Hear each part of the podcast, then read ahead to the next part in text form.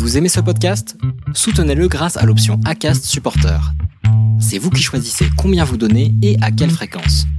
Cliquez simplement sur le lien dans la description du podcast pour le soutenir dès à présent. On est tous dans un melting pot. C'est pas parce que je suis indienne et que je vis en France que je suis plus dans un melting pot qu'un Français, un Parisien qui vit à Paris. Hein. Il est exposé à tout le monde. Il, quand il se balade dans la rue, il entend plusieurs langues. Donc, euh, profitons.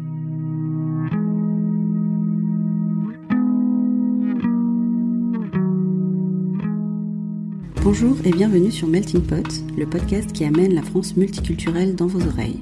Je suis Mélanie Young, l'hôte de ce podcast. Dans chaque épisode, j'explore les identités et les cultures présentes en France, soit à travers des conversations avec des Français issus de l'immigration, des interviews de talents ayant une double culture, ou sous forme de chroniques, culture, société ou gastronomie. J'espère que ce podcast vous fera découvrir les aspects du melting pot français que vous ne connaissiez pas et pourquoi pas vous inspirera à approfondir vos propres identités et mélanges de cultures. Pour ce 16e épisode, j'ai eu la chance de discuter avec Usha Bora, créatrice de Jamini, une marque de décoration d'intérieur française qui met en avant les savoir-faire traditionnels indiens. Usha est née et a grandi en Inde, mais elle vit depuis plus de 20 ans à Paris. Je l'ai donc trouvée particulièrement bien placée pour parler de double culture franco-indienne.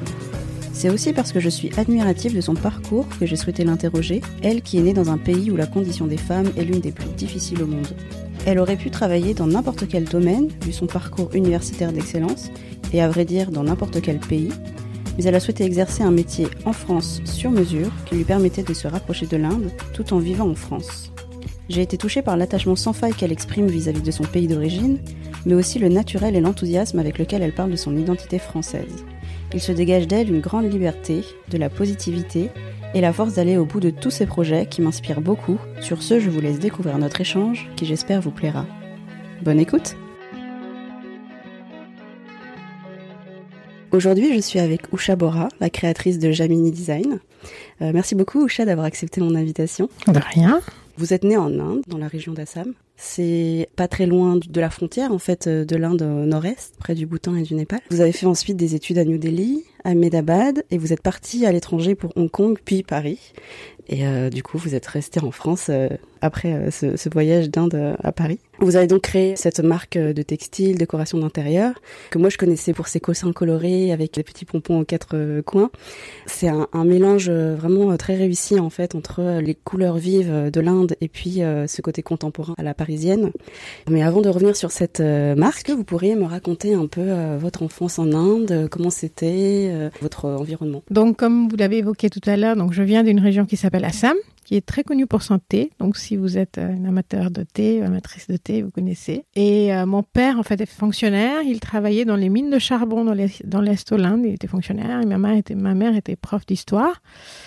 Donc, euh, famille euh, très normale, mais on avait, euh, j'avais quand même une enfance assez, assez extraordinaire parce que c'était très vert, donc ma maison était au milieu d'une plantation de thé, mais ce qui était tout à fait normal dans cette région en Inde. Donc je pense pas que j'ai eu quelque chose de différent par rapport à plein de mes autres amis. Et comme c'est une région un peu euh, lointaine et il n'y avait pas beaucoup d'opportunités, mes parents m'ont toujours dit qu'il fallait vraiment que je fasse des études. C'était euh, très important pour eux. Et euh, depuis toute petite, ils m'ont vraiment poussé d'être excellente en termes d'études pour pouvoir après faire une vie dans une autre région, à suivre mon chemin différemment. Mais euh, avant, euh, donc euh, c'était vraiment une enfance totalement idyllique et je pense que j'étais très très heureuse dans cette période de ma vie. L'autre chose qui m'a beaucoup marqué aussi dans mon enfance que vous voyez aujourd'hui dans Jamini, c'est effectivement mon grand-père qui dirigeait toute la forêt de Nord-Est l'Inde. Donc c'est une région qui est tropicale, donc énormément de, de forêts, d'animaux. c'est assez impressionnant. Et comme il dirigeait cette partie d'Assam, chaque fois, euh, pendant les vacances, je partais chez mes grands-parents. Et grâce à ça, il m'emmenait avec lui parce que j'étais la première euh, petite fille de la famille. Donc, on était très proches. il m'emmenait dans son jeep. Euh, chaque fois, il allait dans la forêt pour surveiller euh, des, euh, des belles choses et des mauvaises choses. C'est-à-dire pour surveiller le nouveau-né d'un rhinocéros, pour aller voir les plantations d'arbres qu'il venait de planter pour, pour essayer de d'augmenter le taux de forestation. Euh, C'était aussi des choses assez extraordinaires. Genre une fois, il m'a emmené avec lui et puis on, on s'est fait attaquer par un éléphant sauvage. On a pensé mourir sur le coup parce qu'il nous a vraiment marché dessus. Donc euh, j'ai vécu vraiment des moments euh, très très forts et donc euh, toute cette région-là est très important pour moi dans mon, dans mon travail. Euh, Donc, si vous avez remarqué, notre logo, c'est la fleur de lotus.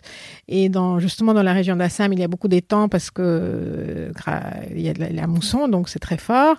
Et donc, du coup, euh, il y a des fleurs de lotus partout. Euh, je viens de lancer un petit restaurant pop-up qui s'appelle Kaziranga Express. Donc, Kaziranga, c'est le nom du parc national qui était dirigé par mon grand-père. Donc, en fait, toute cette région-là est restée très ancrée dans, dans, dans ma vie. Euh, quand j'ai commencé avec euh, la marque Jamini, j'ai vraiment tout de suite mis, mis, euh, l'importance sur le tissage et le tissage donc euh, d'Assam. Parce que la femme, les femmes portent des espèces de jupes tissées, euh, très très jolies, mais assez traditionnelles que je voulais voir un peu d'une façon plus moderne. Quand j'ai eu euh, 16 ans, je suis partie de cette région-là parce que j'avais pas vraiment des possibilités de, de suivre des études importantes. Et je suis partie euh, faire mes études à Delhi en pension.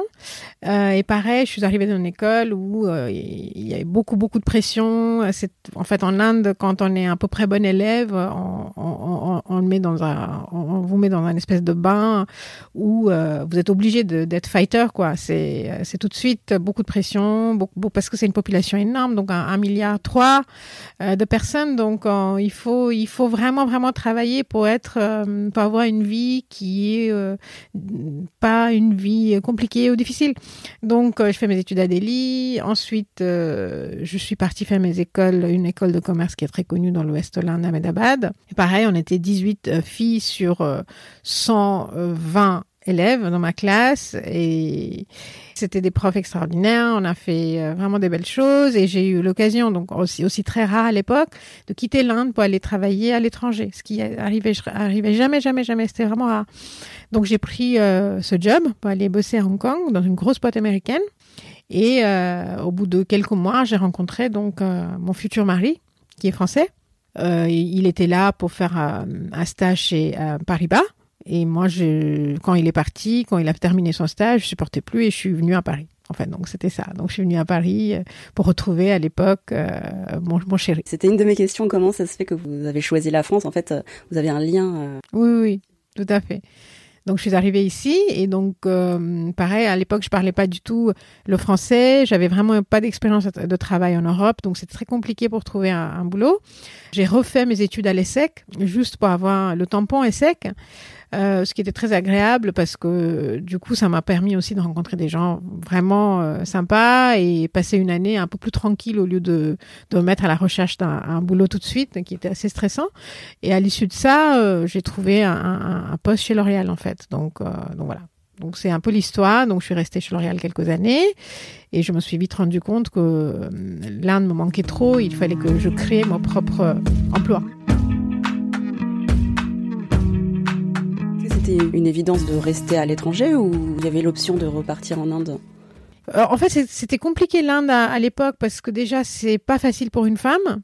Euh, le rôle de la femme en Inde, ça reste toujours euh, difficile, hein, surtout que, pour quelqu'un comme moi qui suis vraiment très très indépendante, grande gueule, c'est compliqué. Donc euh, c'est toujours une possibilité. Je sais que demain, si je veux rentrer en Inde, euh, c'est possible, mais euh, c'est difficile pour moi de supporter un certain nombre de choses là-bas.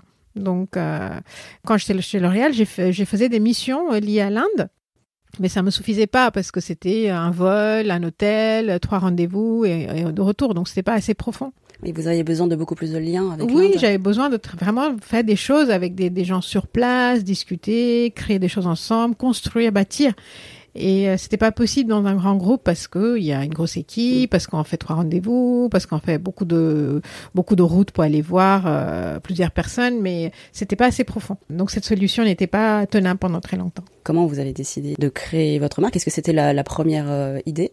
Pas du tout. En fait, euh, j'ai pas du tout créé ma propre marque au début. Donc, euh, j'avais une amie qui travaillait dans la mode quand j'étais chez L'Oréal et chaque fois que je partais en Inde, elle me demandait d'apporter des tissus pour euh, son employeur. Et euh, j'envoyais des idées de, motifs et tout ça. Et, chaque fois, elle recevait des photos de ma part. Elle me disait, ah, c'est trop bien, c'est trop joli. Est-ce que tu me prends 50 mètres de ça, 60 mètres de ça? Et j'ai fait ça pendant deux, trois vacances. Et elle aimait tout. Et là, je me dis, quand même, il y a quelque chose. Donc, tout ce que, tout ce que j'aime plaît l'autre côté et a une très, très belle marque. Euh, donc, je me suis dit, pourquoi pas essayer de me lancer là-dedans? Parce que, donc, j'avais quitté L'Oréal euh, juste après la naissance de, ma fille. Et euh, donc, du coup, je suis partie avec une valise et en essayant de trouver des belles idées. Et donc, je suis revenue avec une valise avec plein d'idées de tissus, de broderie, même si c'était pas du tout mon métier. Et j'ai frappé à plusieurs portes en fait en disant que voilà, c'est un peu mon parcours. Et euh, donc ce qui fait que euh, j'ai eu la chance de travailler en tant que fournisseur et apporteuse d'idées, euh, un peu consultante quoi, euh, pour plein de marques à Paris. Donc euh, j'apportais mes idées, mes, mes broderies, euh, mes supports textiles et euh, les marques me faisaient leur patron, leur design et je faisais fabriquer avec des gens que je, que je connaissais sur place. Donc j'ai fait ça pendant quelques années. Et au bout d'un certain temps, mes amis commençaient à me dire Oucha, c'est complètement euh, n'importe quoi ce que tu fais parce que c'est tellement joli, il faudrait vraiment que tu réfléchisses à, à créer quelque chose pour toi-même au lieu de travailler pour d'autres marques qui qui étaient sympas mais euh, qui n'étaient pas suffisamment euh, enrichissants, je pense. Et euh, donc, au bout de six ans de travail pour d'autres marques, ici dans ce quartier-là, je cherchais en fait un bureau pour m'installer parce que quand j'étais consultante d'un point indépendant, je travaillais de chez moi. À un moment donné, c'était pas possible parce qu'il y avait des cartons, il y avait des tissus partout. Donc, je cherchais un bureau et je suis tombée sur ce local qui appartient à la mairie de Paris. Et donc, j'ai postulé euh, et ils m'ont donné le local, mais à condition que ça soit une boutique. Il ah. fallait que je vende quelque chose dans cet endroit-là, ce qui n'était pas vraiment le cas avec mon travail d'avant, oui. parce que c'était vraiment un bureau de, de, de design, de conseil. Donc, euh, je me suis dit, mon Dieu, ce que je vais faire. Et euh, donc, j'ai pris quelques tissus que j'avais et j'ai demandé à un de mes fournisseurs de me créer quelques coussins et je l'ai mis en vitrine. D'accord, c'était vraiment les circonstances, oui, oui, en fait. C'était absolument ça. Et au bout de deux, trois jours, j'ai eu plein de gens dans, le, dans la rue euh, qui, qui sont venus, qui voulaient acheter des choses. On a une journaliste qui adorait, qui a mis ça dans, dans un journal. Et là, je me dis, bah là, c'est le moment. Je peux mm. pas faire autrement. Il faut que, il faut que je lance parce que je peux pas mettre trois coussins, être dans un journal et pas exister en tant que marque. Mm. Et donc ça, c'était il y a cinq ans. Wow. Donc euh, c'est vraiment passé par ça. Euh, je suis vraiment passée par ça et voilà. Donc euh, au bout de quelques semaines, je suis partie en Inde complètement en panique. J'ai dit à mon fournisseur, voilà, il faut que tu me fasses 1000 pièces en deux semaines parce que j'ai besoin de lancer une collection, parce que j'ai des commandes, parce que j'ai des photos dans les journaux. Et c'est passé comme ça. Ah, ça s'est fait à l'envers, en fait. C'est parce que la presse qui vous a obligé à, et puis, Tout et puis à les fait. locaux. Ouais, ouais. Donc, ça m'a vraiment donné le, le, le la motivation pour, pour avancer parce que sinon, j'aurais mmh. peut-être fait ça plus tard ou, euh, J'aurais pris beaucoup plus de temps à mmh. décider, euh, je, me, je, me, serais posé vraiment beaucoup plus de questions. Tandis que là, voilà, l'opportunité était là, les gens frappaient sur la porte. Donc voilà, j'ai pris un billet, je suis partie, j'ai dit à mon, mon, mon usine, l'artisan avec qui je travaillais à l'époque pour faire des échantillons, je dis, bah voilà, maintenant tu me lances 200 mètres dans chaque tissu et tu me fabriques 1000 coussins. parce que j'en ai besoin pour ma boutique en deux semaines. Et ça s'est passé comme ça. D'accord.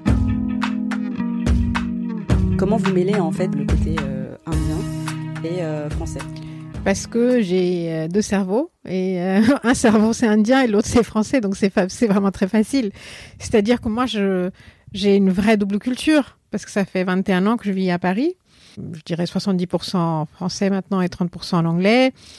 Euh, je, je, baigne dans la culture ici, donc c'est une évidence.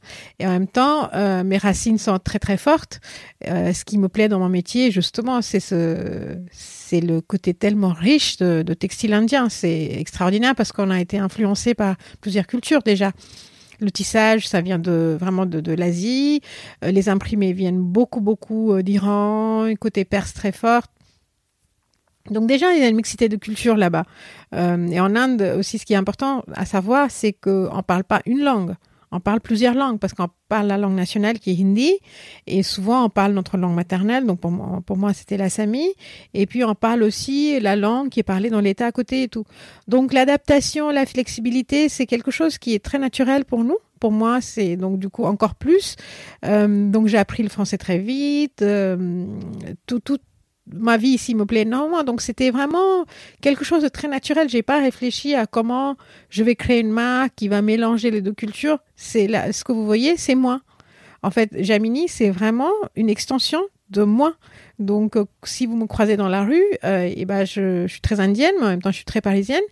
Et la marque est vraiment une réflexion de ça. Donc, il n'y a pas beaucoup de pensée euh, derrière. Je réfléchis pas, en fait. C'est vraiment des, des couleurs que j'aime, les motifs que j'aime, les proportions qui me plaisent. Et avec toute la richesse euh, du textile indien, c'est pas compliqué, en fait, pour moi, de le traduire à cette façon-là, euh, plus moderne, plus, plus chic. Donc, il n'y a pas beaucoup de, n'y a pas beaucoup de travail à faire derrière. C'est pas intellectualisé. euh, enfin, Non, pas du tout, pas du tout, pas du tout. Et pour revenir sur ce côté multiculturel, en revenant un petit peu en arrière, quand vous êtes arrivé en France, est-ce que vous aviez une idée de la France et comment vous avez trouvé euh, les différences par rapport à votre culture euh, d'origine? Alors, j'avais une petite idée de la France parce que je suis venue ici quand j'étais plus jeune. euh, pour deux jours, j'avais adoré et je me suis dit, c'était mon premier voyage en dehors de l'Inde. C'était pour une raison très, pour une raison très rigolo. Euh, C'était pour ramener en fait des, des choses en, hors, hors la loi en Inde, Ah c'est-à-dire des, des perles Swarovski que je devais amener en Inde sans, que, sans être prise par la douane, par une créatrice française qui envoyait des choses pour fabrication en Inde. Bon, bref, donc j'avais 20 ans, j'ai pris le risque, je l'ai faite, tout va bien. Donc elle m'a hébergée pendant deux jours à Bastille dans un énorme atelier. Euh, C'était une fille euh, qui avait euh, des, valises partout avec des objets vintage, des Galliano, des trucs, euh, des Laurent. Elle avait plein de bijoux. Il y avait des plantes partout, un chat qui courait dans tous les sens. C'était génial. C'était génial. J'avais jamais vu ça et avec cet énorme atelier avec des très hauts plafonds et tout. Et j'étais complètement euh, éblouie. Je me suis dit, c'est extraordinaire. Je vais venir vivre ici un jour. Donc, j'avais déjà ma petite idée en tête. Évidemment, je trouvais la ville euh, trop jolie. Euh, je connaissais pas beaucoup de Français. J'avais rencontré deux, trois Français à Hong Kong quand je travaillais là-bas, très sympas, qui étaient des voisines, euh, euh, des amis. Mais j'avais pas beaucoup d'expérience, mais euh, j'avais peur de rien en fait. Voilà, ça m'a, ça, je me suis pas posé trop de questions. Euh, je savais que je, je voulais ici. Je, je pense que je suis quelqu'un de très, très optimiste. Euh, et euh, je me suis dit, bah, je vais vivre là-bas, je vais trouver un boulot, je vais faire ma vie. C'était, c'était très simple. Euh, ce qui m'a vraiment, vraiment choqué dans le sens, ce qui, m'a, ce qui a été très difficile pour moi en France, c'est l'hiver. Parce que je connaissais pas, j'avais jamais vu la neige, j'avais jamais eu la pluie et le froid en même temps. J'avais l'habitude de vivre des pluies torrentielles. Mais d'un coup, en fait, euh, qui s'arrête. Ouais. Et mais on a, je, je connaissais pas le concept d'avoir froid et être mouillé en même temps. Et les premiers hivers, quand, quand je suis sortie à Paris euh, le soir pour aller voir des amis et tout, c'était l'enfer. Vraiment, ça m'a vraiment déprimée. Donc ça, c'est le côté où j'ai eu du mal à m'adapter. Maintenant, tout va bien. Mais à part ça, rien. J'adore la nourriture. euh, comme je vous ai expliqué, j'ai appris la, le français très très rapidement. Donc, euh, je, vraiment, je sais pas, à l'époque, moi, j'avais peur de rien. Je, pense que j'ai tellement, j'étais tellement poussée, j'avais vécu tellement de côté euh, compétition, euh, d'être une femme en Inde, pour réussir et tout. Bah, tout, tout était simple. hein. Mm. Il y a vraiment, et quand on va, en- moi, j'ai toujours vécu comme ça, et ce que j'ai essayé d'apprendre à mes filles aussi, quand on a envie de faire quelque chose, c'est possible. Il faut pas se mettre des limites. Il y en a pas des limites. Les limites sont dans notre tête. hein. Ouais. Après, s'il y a des choses, effectivement, physiquement, c'est pas possible et tout. Mais si on se dit déjà, oh là là, j'ai envie de faire ça, mais, euh, bah, si on commence avec le mais, c'est très compliqué la vie après. Et aujourd'hui, vous vous sentez euh, franco-indienne euh, La culture française a vraiment été euh, intégrée Complètement. Mais en fait, vous savez, c'est une question que je me pose pas très souvent parce que j'ai pas trop de réponses. Je sais pas. maintenant, quand je me pose cette question-là, la réponse est très simple. C'est home is where the heart is. Donc voilà, Mm. mon cœur est là. Euh, quand je pars en Inde, je, je, je vis des émotions très très fortes. Je sais qu'un jour, quand mes filles seront plus grandes, je vais passer beaucoup plus de temps là-bas. Donc effectivement, les deux pays, euh, j'adore. Euh, je, je, je suis au- aussi attachée aux deux. Euh, impossible pour moi de choisir ou dire euh, je préfère ici ou je préfère là-bas. Non, moi je suis une personne qui a vécu maintenant 22 ans ici. Euh, comme je vous dis, j'ai des amitiés quand même très très fortes. Il y a des gens qui sont comme ma famille ici, même si c'est pas de la famille euh, euh, liée au sang. Donc, euh, franco-indienne, indienne, française, je n'en sais rien. Moi, je suis bien. Je pense que je contribue, j'apporte des choses aux personnes autour de moi. Euh, j'apprends des choses tous les jours. Je, je montre des choses. Je pense qu'il y a aussi les, les, gens aiment Jamini pas simplement pour les objets déco. Hein. Il y a aussi euh, le côté voyage, le côté culture, le côté euh, apprentissage euh, de métier. Il y a plein de choses que j'essaie de véhiculer à travers ma marque et euh, les gens le ressentent. Donc en fait, donc je pense qu'il y, a un vrai échange. Il y a, c'est vraiment donnant donnant les deux cultures. Et je peux pas répondre à cette question-là. Est-ce que je me sens plus française ou plus indienne? Je, n'ai pas de réponse. Je vais vous dire très sincèrement. J'adore ce pays, j'adore tout, j'adore l'Inde. J'ai beaucoup beaucoup de chance euh, d'avoir un métier qui me plaît. Donc, euh, je sais pas. très compliqué. Oui, oui, c'est sûr que c'est un peu la question qui n'a pas vraiment de, de réponse. Euh...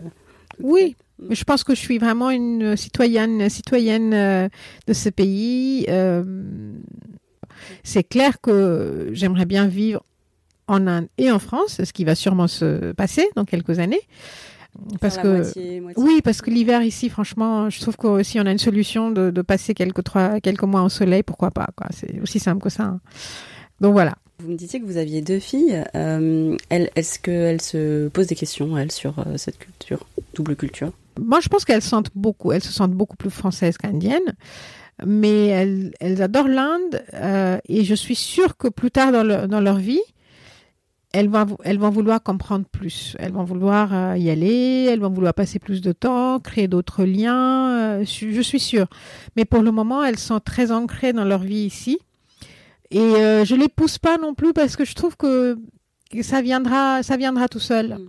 Donc euh, elles viennent avec moi en Inde une fois par an. Euh, elles rencontrent ma famille, mes amis parce que j'ai vraiment beaucoup beaucoup d'amis sur place. Donc j'essaie de, de, de les faire rencontrer des femmes euh, qui viennent de différents métiers parce que aussi comme je vous ai expliqué le rôle de la femme en Inde c'est important pour moi j'ai des, des amies femmes qui font des choses extraordinaires sur place. Des artistes des militantes euh, des femmes qui travaillent qui ont des très bons postes. Donc j'essaie euh, de faire en sorte que mes filles les rencontrent pour comprendre aussi la bataille d'une femme dans une société qui n'est pas simple. Euh, parce qu'elles ont une belle vie ici hein. elles ont beaucoup beaucoup de chance. Donc je voudrais vraiment qu'elles soient exposées à tout. Elles, elles restent pas dans leur petit cocon en disant que voilà, c'est ma vie et c'est tout. Donc, euh, elles se posent des questions sûrement, mais pour le moment, elles, elles doutent pas des grandes choses. Elles, elles sont pas malheureuses de se dire est-ce que je peux me placer ici ou là-bas? Elles sont très bien ici. Elles savent très bien que euh, ont des racines en Inde. Et je suis sûre qu'un jour, ça viendra d'une façon beaucoup plus importante et enrichissante.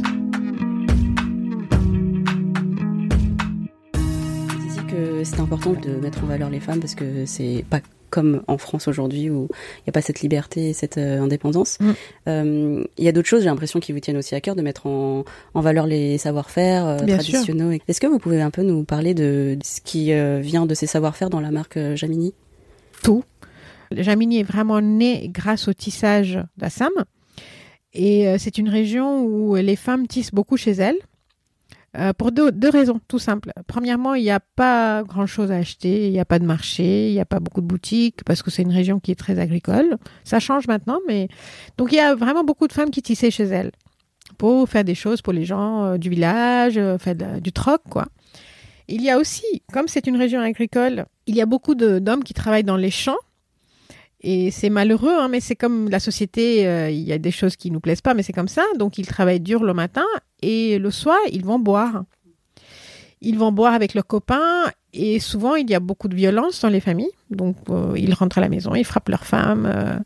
Euh, et, les femmes sont assez démunies. Donc en faisant travailler ces femmes, elles arrivent aussi à mettre un peu d'argent de côté, euh, à payer euh, l'école de leurs enfants si jamais euh, l'homme est trop saoul et il a pas pu aller travailler au champ, il n'a pas gagné son argent de, de la journée ouais. ou de la semaine.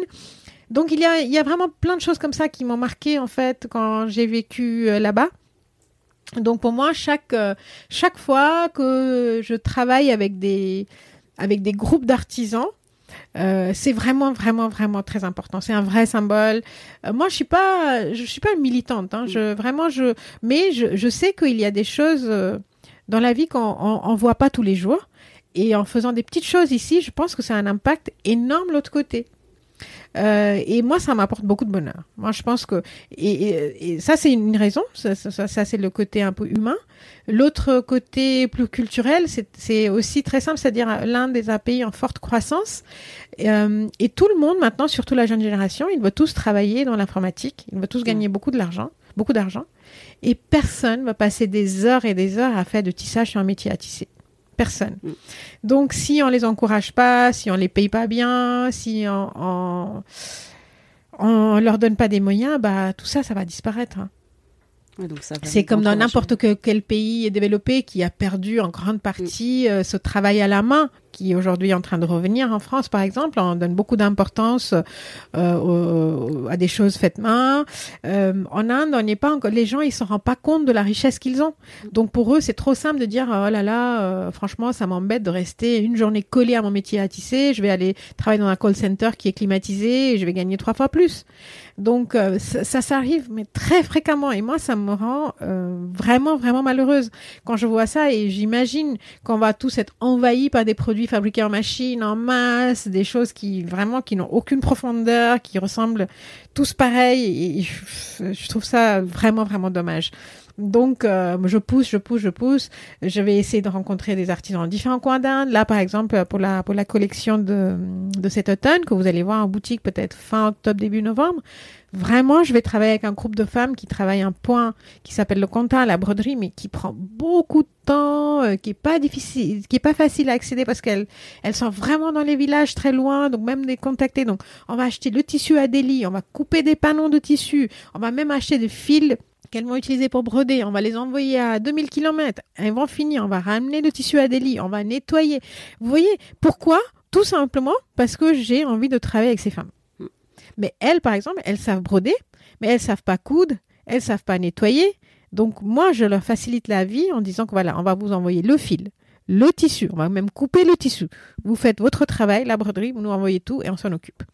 Mais c'est très rare. Hein. il y a, il y a quand même euh, très peu de gens qui peuvent euh, faire ce type de choses. Et euh, c'est ce que je fais avec avec Jamie depuis le début. C'est-à-dire nos, nos, nos tissus tissés, c'est exactement ça. Les femmes nous fabriquent pas le coussin. Elles tissent. le, le, tissu est, est, plein de tâches, il n'est pas coupé. Nous, on récupère leur travail et après, on fait notre travail. C'est-à-dire, on traite le tissu, on nettoie, on regarde s'il y, y a des défauts, on peut pas leur demander de faire des choses qu'elles savent pas, mais il faut continuer à les encourager à, faire des choses qu'elles aiment bien et ce qu'elles savent faire. Donc c'est vraiment beaucoup beaucoup de travail. Hein. C'est beaucoup d'organisation pour nous. C'est beaucoup d'aller-retour. C'est beaucoup de détails et tout ça vous voyez pas quand vous voyez les produits, non? Vous voyez un joli produit, euh, on, vous s'est fait à la main, ok super, ça fait du bien, mais derrière il y a énormément de travail et c'est pas facile et les gens abandonnent en fait et ça les intéresse pas parce que c'est tellement méticuleux, c'est tellement rigoureux. Et euh, moi, je me dis, bah, il faut continuer à faire ça parce que c'est ça la beauté des choses. Et ça a permis euh, là-bas, en fait, en Inde, aux femmes de continuer. Elles auraient pu arrêter, en fait, si vous n'avez pas fait. Certainement pas. Je... Il faut pas faire des illusions, illusions comme ça, non. Mais en fait, ce que je fais, c'est que en travaillant avec moi, elles sont mieux former, tout simplement. Elles travaillent plus proprement. Elles, apprennent à respecter les délais elles apprennent à fabriquer des choses de qualité. Elles apprennent à pas tricher, à acheter un fil qui est moins cher, qui va dégorger. Donc en fait, c'est un travail de rigueur que je leur apprends. Et après, elles sont libres à utiliser cet apprentissage, cette formation pour travailler pour d'autres personnes pour gagner plus d'argent. Donc euh, c'est une espèce de formation continue. Hein. Donc en travaillant avec moi, euh, elles vont pas forcément euh, euh, changer de vie parce que c'est quelque chose qu'elles faisaient déjà, mais elles, elles le feront peut-être d'une façon encore meilleure avec moi. Et ça va, ça va les aider à travailler pour d'autres personnes. D'accord. Donc euh, moi j'apprends euh, une façon de travailler plus efficace, plus propre, plus productif, et elles vont elles vont profiter de ça dans vie, dans leur vie. Et de l'autre côté, en France, euh, quel retour vous avez des personnes ici? Est-ce que il y a des personnes qui s'intéressent plus à la culture indienne? Je sais pas si elles s'intéressent plus à la culture indienne, mais je sais que elles s'intéressent plus aux origines du produit Donc euh, les gens veulent vraiment savoir d'où viennent les produits. Elle s'intéresse à l'Inde dans le sens où euh, quand je voyage et quand je monte des, choses qui sont en train de se passer là-bas, il y a plein de gens qui me posent des questions. Et du coup, depuis cette année, j'ai commencé à emmener des femmes avec moi en Inde. Donc, il y a quatre, quatre femmes qui m'ont accompagnée en Inde au mois de février-mars. Des gens qui me suivent sur Instagram, qui m'ont suivi euh, depuis plusieurs années, qui s'intéressent vraiment à, à, à, la culture indienne et donc, du coup, qui ont voulu m'accompagner. Et donc, j'ai une autre groupe euh, de femmes qui vont m'accompagner au mois d'octobre. Donc, euh, effectivement, il y a des choses qui se passent grâce à notre, grâce à nos réseaux et euh, les gens sont assez enchantés. Et euh, j'ai aussi lancé un restaurant pop-up, dont je vous ai parlé tout à l'heure, qui s'appelait Kaziranga Express, et on a eu énormément du monde. Donc c'était pour moi la façon de montrer la nourriture d'Assam aussi, parce que c'est quelque chose qui n'est pas connu du tout. Et j'ai fait venir une chef indienne euh, extraordinaire, beaucoup de talent. Et euh, vraiment, pour moi, c'est aussi de faire rentrer les gens dans ce monde-là de, de, de, découverte, de partage, pas simplement textile, mais vraiment le côté humain. Le côté humain, les gens là-bas, comment ils vivent, ce qu'ils mangent, comment ils rigolent, comment les enfants vont à l'école, c'est super sympa. Et euh, c'est ça que j'essaie de véhiculer avec Jamini.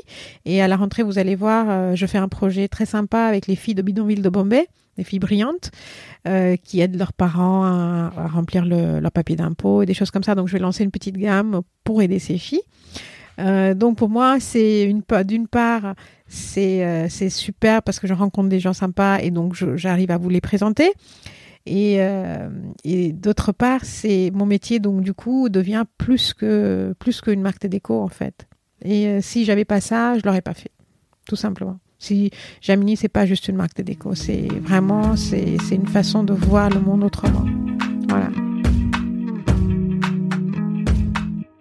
Alors justement, c'est mes dernières questions. Je demande toujours à mes invités qu'est-ce qu'ils recommanderaient pour faire découvrir euh, leur culture euh, sur la culture indienne. Je pense qu'aujourd'hui, l'Inde est, façon, euh, est présente d'une façon quand même assez importante en France. je vais vous donner l'exemple tout simple, hein, c'est le yoga.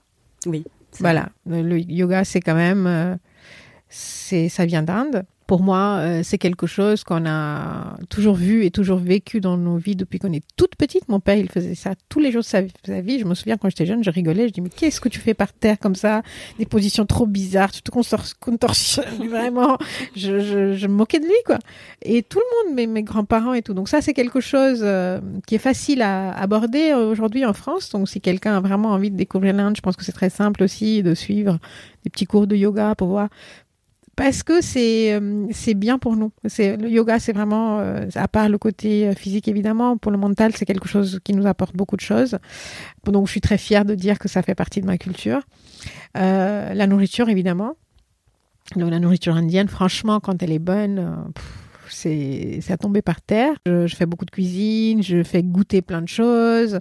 Si les gens ont envie de, connaître mes recettes, il faut qu'ils s'abonnent à notre compte parce que de temps en temps, j'envoie des recettes de deux, trois plats que j'aime bien, qui sont faciles à faire parce qu'on peut trouver facilement des, ingrédients. C'est ça qui est important quand même, qui ne prennent pas trop de temps.